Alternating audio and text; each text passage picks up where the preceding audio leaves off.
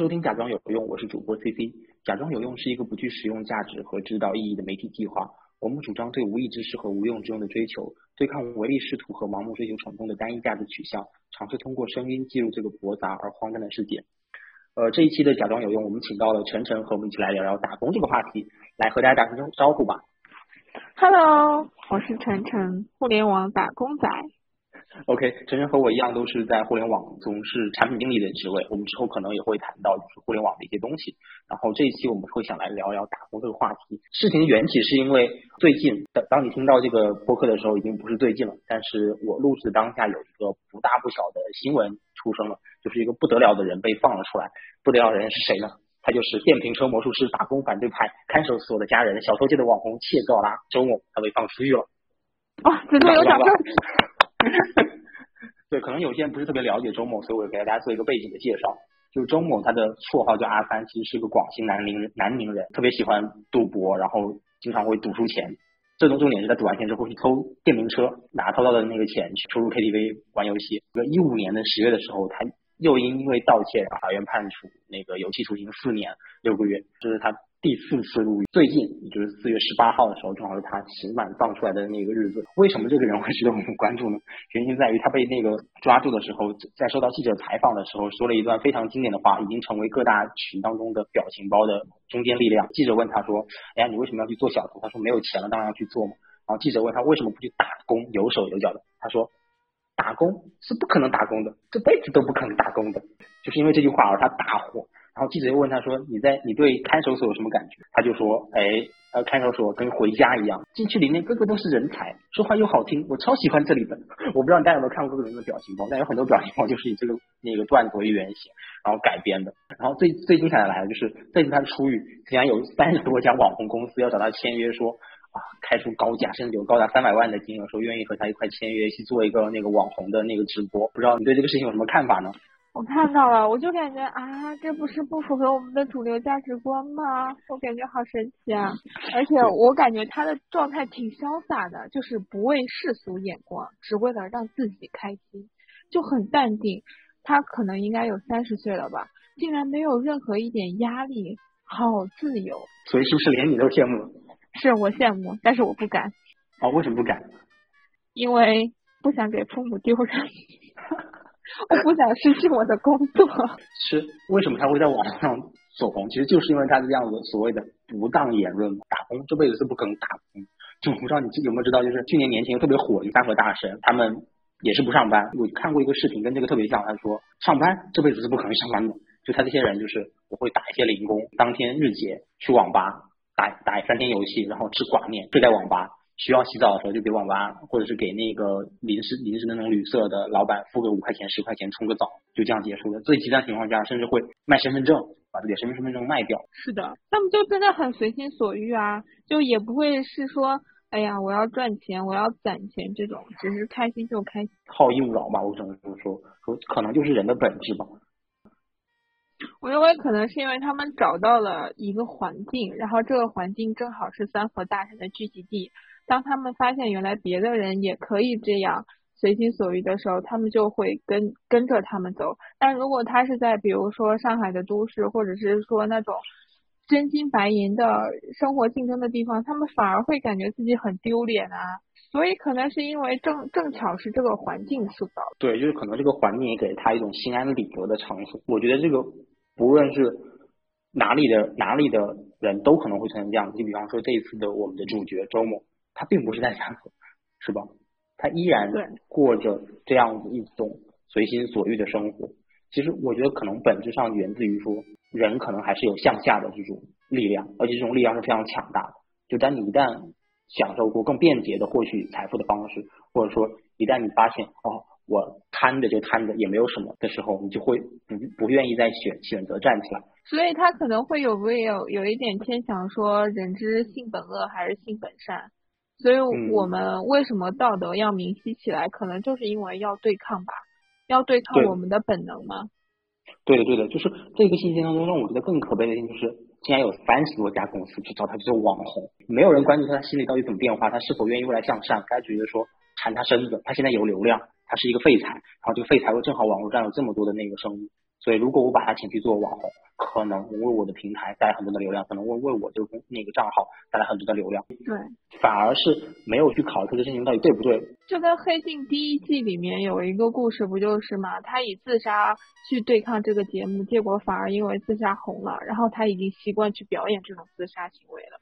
这就是嘲讽。是的，我想到是前几年也有比较接近的例子，就比方说犀利哥，嗯，国学大师沈巍，他们的一些细节点被这个网络所放大，然后被消费。对，可能大家太闲了，然后这个社会发生的渠道太多了。还有另一种可能就是，这个人说出了我们的真正心声，我们不要打工，这辈子打工都不可能。就是我们对工作的厌恶，在从这个人身上得到了真实的呈现和投射。但是分情况啊。有些人是工作狂啊，这种工作狂是指他习惯了去工作，周末不会说是我有自己的兴趣爱好，反而还是习惯于在工作中待着。有些人不会认为工作是一件痛苦吧，只能是说在处理，比如说遇到了愚蠢的同事，然后遇到了无休止的那种小事才会感觉痛苦。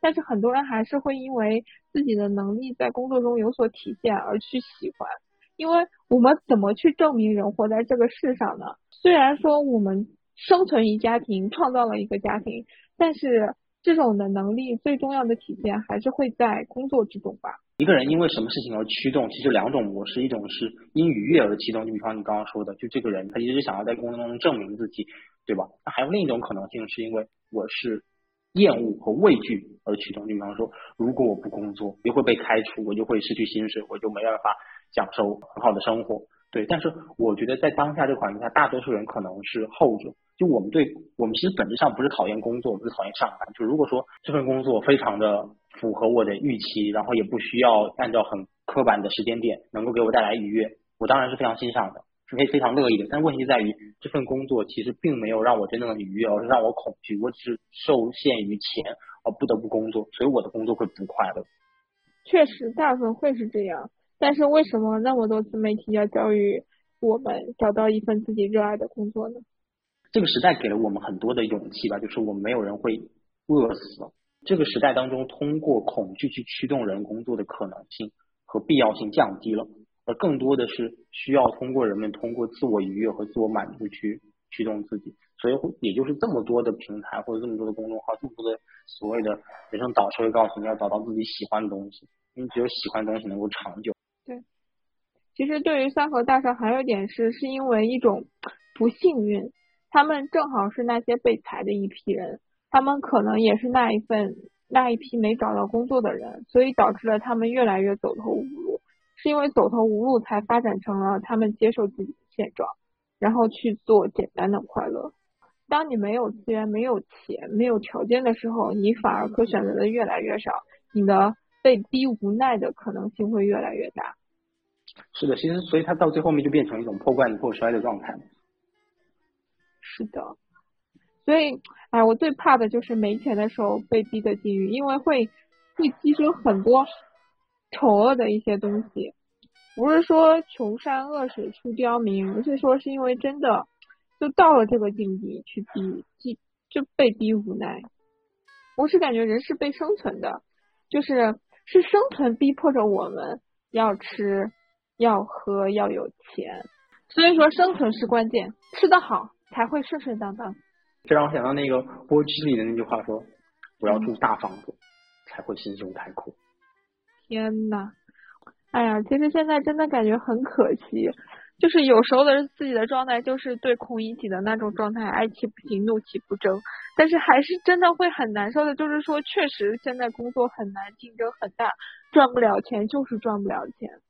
是的，就是现在的创业变得越来越加艰难了，就是不管是在对，不管是在互联网界也好，在传统行业也好，就是资源越来越向已有的阶级去靠拢，就可能是我们中国也步入了阶级固化的这样的一个时代了。可能我太丧了，就实在是不好意思带带错了节奏。其实我是我是一个热爱工作的人，只要工作能带给我成就，我不介于加班跟涨工资。请把这句话给我老板听。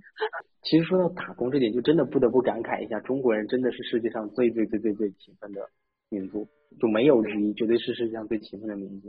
就我们富士康的流水线的工人，然后我们无数是大厂、小厂那种工人，就把这个国家带动成现在这个样子，有这样这样的物质基础，我觉得真的是，哎，太感慨了。就我们是一个能靠人力堆积的一个国家，比如说从修建万里长城开始。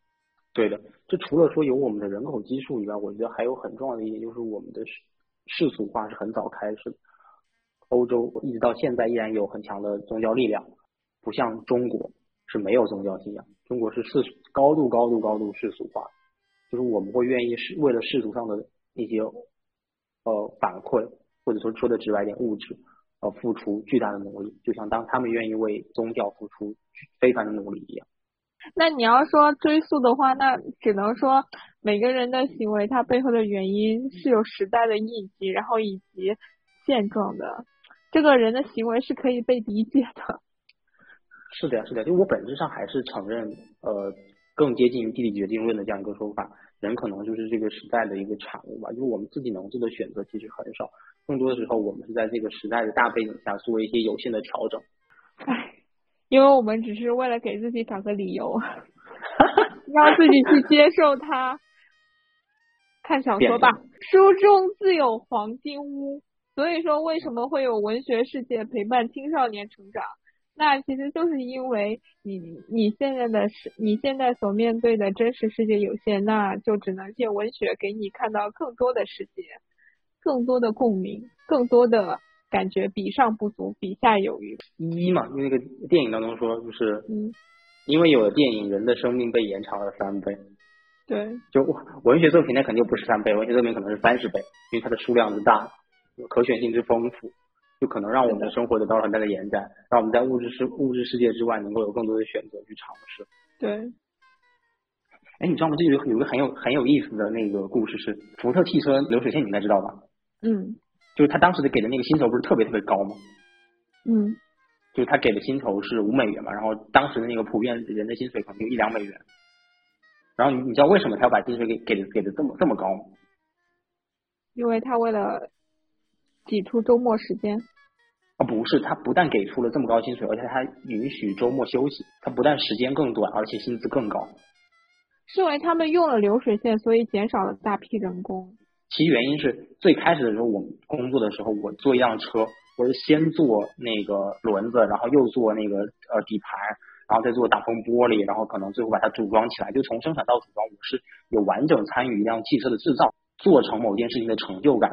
但是因为采用流水线之后，所以我就变成这个强大生产机下的一个齿轮，就是我的工作是非常枯燥的，我只能够说呃每天把这个螺丝钉上去，然后把这个车窗玻璃安上去，就是我做的每天都是一模一样的工作，所以我的工作是。特别特别单调而乏味的，然后为了弥弥补这种单调，采用了更高的价格溢价来收编我们的劳动力，让人们能够心甘情愿的为这样的枯燥而买单，然后他就把多多出来的钱去鼓励你去购物去消费，然后这个刺激了消费主义。天呐，那个美丽新世界，我不知道你看过没有，就是他把 T 字 T 字架就代替十字架，认为成为新的一个宗教符号，因为流水线不是单纯的提升了工业革命的那个问题。它本质上也促成了消费主义的主主义的开始。当然，一方面是因为它的生产效率让每个人能够消费，但是另一方面，它把每个人都异化了，就是帮让每一个人都变成螺丝钉。然后为了能够释放螺丝钉的带来的痛苦，他就鼓励消费，其实是两个循环，相互去补充。为什么大家不愿意工作，不愿意向下？因为我们的工作太过枯燥无聊了。就可能如果说你的工作能够持续给你带来正反馈，然后让你愉悦的话，我觉得。多数人是会愿意去工作的，在工作当中获得链接和同事间的链接，然后和用户间的链，去取得一个比较良好的社会环境。因为毕竟人还是社会的动物，工作是我们成为这个社会的一部很重要的一部分。是的，其实工作就是相当于原始人类的狩猎，只是我们现在不狩猎了，我们改为工作。而且人现在活的时间越来越久，你怎么去打发你那么漫长的生命呢？不如工作和家庭。其实我还是对工厂很好奇。我当时就说，如果我有可能，我还要去富士康做三个月。我真的好想体验一下什么叫流水线。主要是很看重的就是一环套一环的这个机器。比如说，他们不是说有一个最舒爽的视频是如何去做罐装的杯装冰淇淋嘛？其实这个时候的你一步一步承接就很有意思啊。我们先不说你怎么设计，你光考虑每一项的环节的起承转合，人为这样就很有趣。其实你感兴趣的是感这套流程是怎么设计的，这个大齿轮是如何完美无瑕的运转的，而不是感兴趣这个齿轮当中的某一环是怎么样子，这还是很大不一样的。就是在那个职业上，流水线生产工人和工程设计师、流水线设计师那可是两个职业。我可能是想感受一下工人工人阶级的力量。工人阶级力量就是起来反抗啊！不不不，哎，不能说不不不，是这样的。他们他们说，其实从中国古代，中国古代大部分能真正推翻一个王朝的，不是在农民的力量，而是在贵族的力量。所以刚开始很多的历代王朝是在分权分割，就是不让下属比我更强。说是这样的，真正的赤贫人民是没有力量的，他们也没有团结的手段。他们也没有这个视野跟机遇去做。对的，对对的，就是你再往细一步看，就是农民起义第一批都是一定死，都是第二批，就是农民起义把这个势头造起来，然后有一些中间力量的，可能是士大夫阶级，可能是贵族阶级，也有可能是地方豪绅，他们抓住了这个机会，然后去推动去改。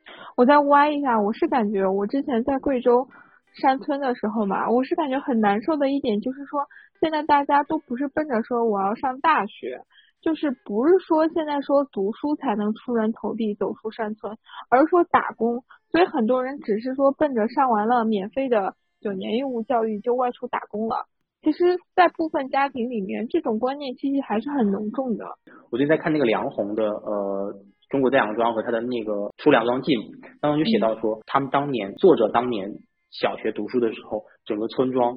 其实是有一股向上的力量的，就大家相信读书能改变命运，读书之后能够出人头地。他确自己确实也因为读书走出了村庄，走走向了更广大的城市。但是这一代的人，他说他的下一代的人，农村的孩子们，他们普遍失去了希望，庸碌的蔓延，然后导致这整个村庄也是有一种向下的力量，就是不再相信有改变的可能性。因为确实是如此。在整个教育资源的有限匮乏之下，农村能够得到的机会是越来越少的，就很难有说那个很好的呃生源，然后很难说我的学生能够考上很好的学校。再进一步来看，说哪怕我确实考到了好的学校，考到了特别理想的大学，我依然不能够保证我有就业，那不如去打工啊。哎。就是我们之前不是一直说中国大清王朝闭关锁国是可以家庭自给自足的那种家庭式作坊嘛？其实我想想，就是说，如果你不追求上大钱，你不追求去上大学，其实对于有农田可以自知、可以自种自己的一个家庭来讲，它是能维持一辈子的生活吧？所以这个时候，你只要不去说我要做到什么什么物质需求，我完全可以活一辈子。可能这就是隐居式的生活，我觉得应该也是可能的。在某种极端情况下，你就好像把一个人抛到深山老林里头去，抛到荒岛上去，他依然能够生存。那他的生存的质量，如果他能够接受的话，当然这可能都是我们的意淫了。就是这个社会上是否有人愿意回到这样的一个状态？所以就是贝尔大冒险，没关系，我们还是安居于城市做打工一族吧。各位二大大们，请看看我们，我们是认真工作的好少年、好少女。好，那本期就聊到这里了，听众朋友们，我们下期再见，拜拜。